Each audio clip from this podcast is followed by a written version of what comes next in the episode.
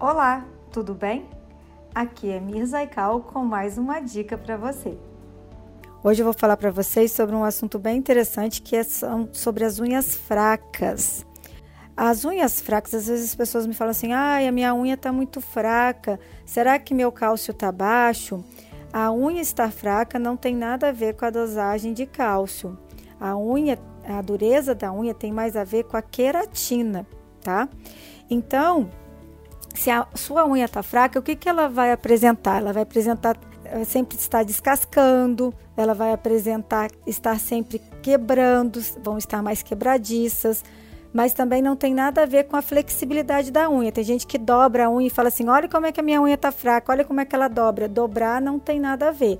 O que tem a ver é se ela está descamando ou quebrando, tá?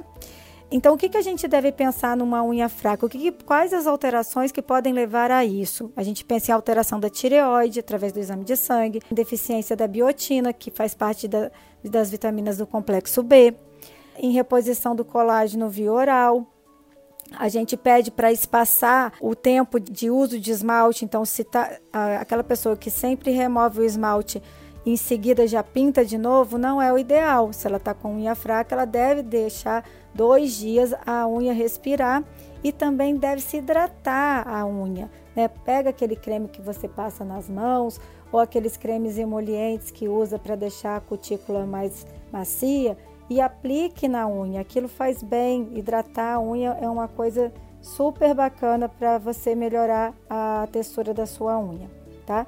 Também tem que ser avaliado a dieta alimentar. Por exemplo, pessoas veganas que não comem proteína tendem a ter unhas mais fracas e aí tem que se ver a reposição de suplemento, né? Se há necessidade de repor micronutrientes como zinco, selênio.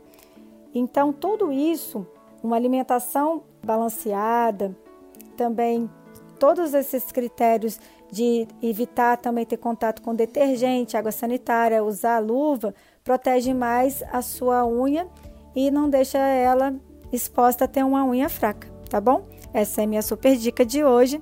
E lembre-se, na hora de realizar seus exames, garanta qualidade e bom atendimento na Labor Clinic, porque bom mesmo é quando a gente confia. Até a próxima!